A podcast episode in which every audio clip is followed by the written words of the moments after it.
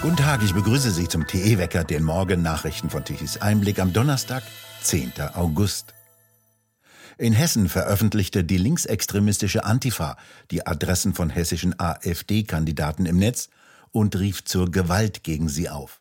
Die AfD will den Staatsschutz einschalten. Die Antifa ruft dazu auf, so wörtlich, den Politikern der AfD solle vor allem auf militante Weise begegnet werden. Ihnen solle das Leben zur Hölle gemacht werden und gezeigt werden, was die Antifa von ihrer menschenverachtenden Politik so wörtlich halte. Außerdem werde der antifaschistische Hausbesuch, die Zerstörung von Wahlkampfgegenständen oder die klassische Konfrontation mit Politikern der Partei als Aktion empfohlen. Zu jedem AfD-Abgeordneten wurde ein Steckbrief mit persönlichen Informationen veröffentlicht. Lebensgewohnheiten, Auto und Kennzeichen. Auf der Webseite Indie Media werden regelmäßig Bekennerschreiben aus der linksradikalen Szene und Aufrufe zur Gewalt veröffentlicht. Eine interaktive Landkarte mit den Adressen von Politikern wie jetzt ist eine neue Dimension. Der ebenfalls betroffene AfD-Landessprecher Andreas Lichert sagte, es fühle sich an, als würde man für vogelfrei erklärt. Auf sein Haus wurden schon in der Vergangenheit Anschläge verübt. Das Bundesinnenministerium hat die Veröffentlichung der Privatadressen von AfD-Politikern aus Hessen im Internet verurteilt. Gewalt und Drohungen könnten niemals ein akzeptables Mittel der politischen Auseinandersetzung sein, sagte der Sprecher des Bundesinnenministeriums Kall am Mittwoch in Berlin. Es sei nun Aufgabe der Polizei und der Strafverfolgungsbehörden in Hessen, das aufzuklären. Hessens Justizminister Posek und Innenminister Beuth, beide CDU, kritisierten die Aktion der Antifa in einem Statement scharf. Das Vorgehen der Antifa verstoße gegen die Prinzipien der friedlichen Demokratie. Die Auseinandersetzung mit der AfD und ihren Repräsentanten müsse mit politischen und friedlichen Mitteln geführt werden, so die beiden Politiker laut Welt. Die Polizei sei bereits informiert, um die betroffenen Politiker zu betreuen. Die Antifa müsse nun mit der Konsequenz des Rechtsstaats rechnen. Die SPD-Fraktion im Hessischen Landtag schloss sich der Position der Christdemokraten an. Die SPD-Fraktion im Hessischen Landtag lehne jede Form der Gewalt ab und verurteile jeden Aufruf dazu, so die SPD in einer am Mittwoch veröffentlichten Mitteilung. Am 8. Oktober finden in Hessen Landtagswahlen statt. Die Koalition aus SPD, Grüne und FDP in Berlin hat Benzin, Gas und Heizöl deutlich teurer gemacht. Der Preis für CO2, einem wichtigen Bestandteil der Luft, soll von 30 auf 40 Euro pro Tonne Kohlendioxid steigen. Diese CO2-Steuer erhebt der Bund unter anderem auf Heizen und auf Tanken. Maßvoll nannte der derzeitige Finanzminister Lindner diese drastische Steigerung, die allein den Preis für Benzin und Diesel nach ersten Schätzungen um vier bis fünf Cent pro Liter erhöhen dürfte. Fast elf Milliarden Euro wird diese CO2-Tollheit die Deutschen kosten. Dies ist kein regulärer Haushalt, sondern ein weiterer Schattenhaushalt, der neben dem eigentlichen Haushalt läuft. Dieser sogenannte Klima- und Transformationsfonds umfasst 211,8 Milliarden Euro für die Jahre 2024 bis 2027 wie unter anderem das Handelsblatt berichtet hat. Zum Vergleich, der eigentliche Etat des Finanzministers für das nächste Jahr beträgt 445 Milliarden Euro. Aus diesem Klima- und Transformationsfonds kann sich die Bundesregierung wie aus einem Nebenhaushalt bedienen und dabei den Bundestag umgehen, der damit seine Funktion als Kontrollinstanz ein Stück weiter aufgegeben hat. Allein im nächsten Jahr will die Bundesregierung laut Handelsblatt 58 Milliarden Euro aus dem Fonds ausgeben. Zum Vergleich, Verteidigungsminister Pistorius steht in Lindners eigentlichem Haushalt nur ein Etat von 51,8 Milliarden Euro zur Verfügung. Am meisten Geld kann Wirtschafts- und Klimaminister Habeck von den Grünen aus dem Fonds nehmen. Im Vorfeld sind einzelne Medien davon ausgegangen, dass er auf 85 Prozent des Geldes zurückgreifen könne. Dieser Anteil wird wohl sinken. Wie die Zeit berichtet, sollen bis 2027 aus dem Fonds 12,5 Milliarden Euro in die Sanierung des Schienennetzes fließen. Verkehrsminister Wissing hat im eigentlichen Haushalt dafür weniger bekommen, als der Koalitionsausschuss vorher versprochen hatte. 18,9 Milliarden Euro aus dem Fonds will der Bund laut Tagesspiegel für die Gebäudesanierung ausgeben. Der Klima- und Transformationsfonds sei ein buchhalterischer Trick, so Haushaltsexperte Mario Turnes bei Tichys Einblick. Schulden der Jahre 2024 bis 2027 mache der Bund schon jetzt, um für die kommenden Jahre behaupten zu können, der eigentliche Bundeshaushalt halte die Kriterien der Schuldenbremse ein. Nigel Calder, ein früherer britischer Wissenschaftsjournalist und jahrelang Herausgeber des New Scientist, hatte bereits 1998 erklärt, dass alle Parteien der Industriestaaten die CO2-Erderwärmungstheorie übernehmen würden. Dies sei eine einmalige Chance, die Luft zum Atmen zu besteuern. Und weil sie damit angeblich die Welt vor dem Hitzetod bewahren würden, erhielten die Politiker dafür auch noch den Beifall der Gesellschaft.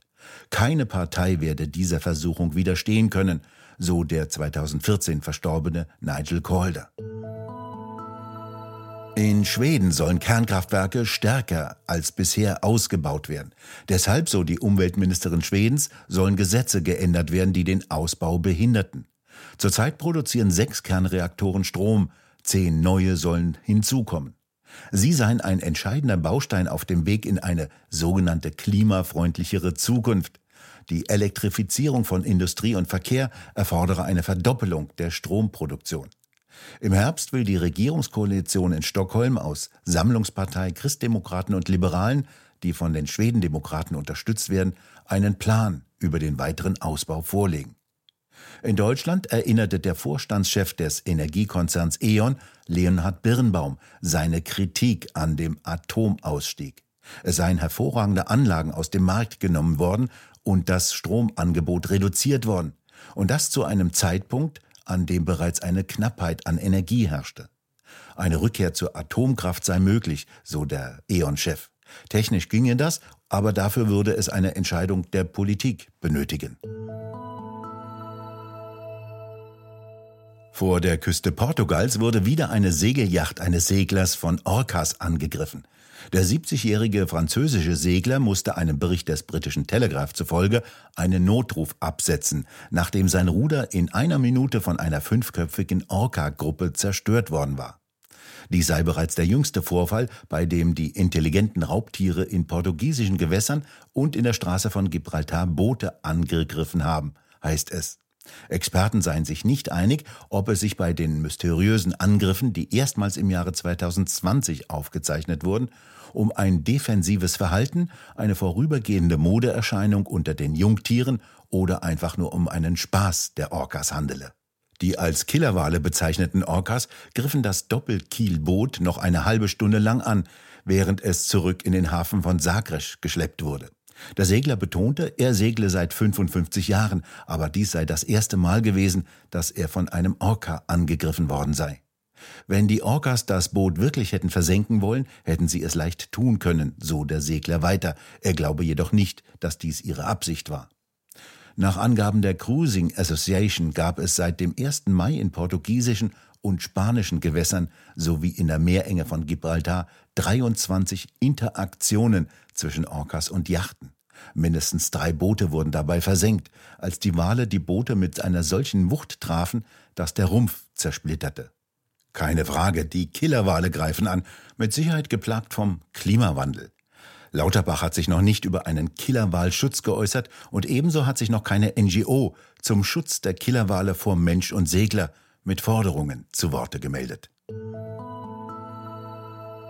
Der Deutsche Fußballbund DFB will nach den jüngsten Totalblamagen der Herren- und Damen-Nationalmannschaft keinen Leistungsdruck mehr für Kinder und Jugendliche im Nachwuchsfußball. Ab der Saison 2024 sollen bundesweit neue Spielformen für den Nachwuchsbereich eingeführt werden. Die Mannschaften sollen ebenso wie die Spielfelder kleiner werden. Außerdem sollen keine Wettbewerbe mehr stattfinden. In der G- und F-Jugend sollen keine Meisterschaftsrunden mehr ausgespielt werden. Stattdessen sollen Spielenachmittage und Festivals mit mehreren Mannschaften stattfinden. So soll der Leistungsdruck minimiert werden und die sportliche Entwicklung der Kinder, wie der DFB betont, stärker in den Vordergrund gerückt werden. Das versteht der DFB unter einer kindgerechten Art des Fußballs, mit der der Spaß am Spiel gefördert werden solle. Und der DFB vergisst auch nicht, das Unsinnswort nachhaltig hinzuzufügen. Grotesk findet der frühere Nationalspieler Thomas Helmer diese Neuerung. Ihn wundere mittlerweile alles, was beim DFB so beschlossen und unternommen werde, sagte Helmer gegenüber der Welt. Damit verabschiede man sich im Kindes- und Jugendalter fast schon vom Leistungsgedanken. Helmer sagte, die beim DFB hätten viele eigene Probleme, die man zuerst lösen sollte. Deutlich trockener als in den vergangenen Tagen gestaltet sich das Wetter heute. Die Niederschlagsgebiete sind in der vergangenen Nacht nach Osten hin abgezogen. Im Norden bleibt es heute wechselnd bewölkt mit sonnigen Abschnitten und deutlich weniger windig. Ansonsten sehr freundlich, trocken und schon deutlich wärmer als bisher. Die Temperaturen reichen von 19 Grad im Norden über 23 Grad im Osten bis hin zu 28 Grad im Süden wie im Breisgau. Der Freitag wird wieder ein richtiger Sommertag, sonnig und trocken. Zum Wochenende und Wochenbeginn hin rechnen die Wettermodelle wieder mit der Zufuhr sehr warmer, im Süden sogar heißer, aber sehr feuchter Luftmassen. Das verspricht wieder Niederschläge und viele Gewitter. Und nun zum Energiewendewetterbericht von Tichys Einblick. Deutschland benötigte gestern Mittag um 12 Uhr eine elektrische Leistung von 66 Gigawatt. Die konventionellen Kraftwerke lieferten wichtige 17 Gigawatt, auf deren Leistung kann nicht verzichtet werden, denn sie stabilisiert die Netze. Photovoltaikanlagen und Windräder können das nicht. Die Photovoltaikanlagen brachten um 12 Uhr gerade einmal 25 Gigawatt an elektrischer Leistung. Diese Leistung stieg um 14 Uhr noch auf 27 Gigawatt an, um dann sehr steil gegen Abend hin abzufallen. Um 12 Uhr lieferten die 30.000 Windräder gute 12 Gigawatt an elektrischer Leistung und die brach ebenfalls zum Abend hin auf gerade einmal 5 Gigawatt ein, als sich der Wind schlafen legte. Noch mehr Windräder sind also so sinnlos wie die Energiewende.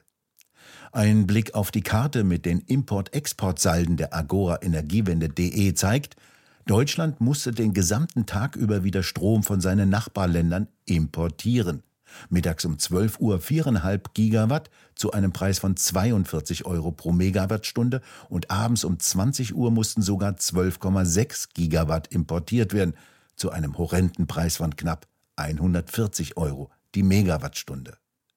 Wir bedanken uns fürs Zuhören. Schön wäre es, wenn Sie uns weiterempfehlen. Weitere aktuelle Nachrichten lesen Sie regelmäßig auf der Webseite tichiseinblick.de und wir hören uns morgen wieder, wenn Sie mögen.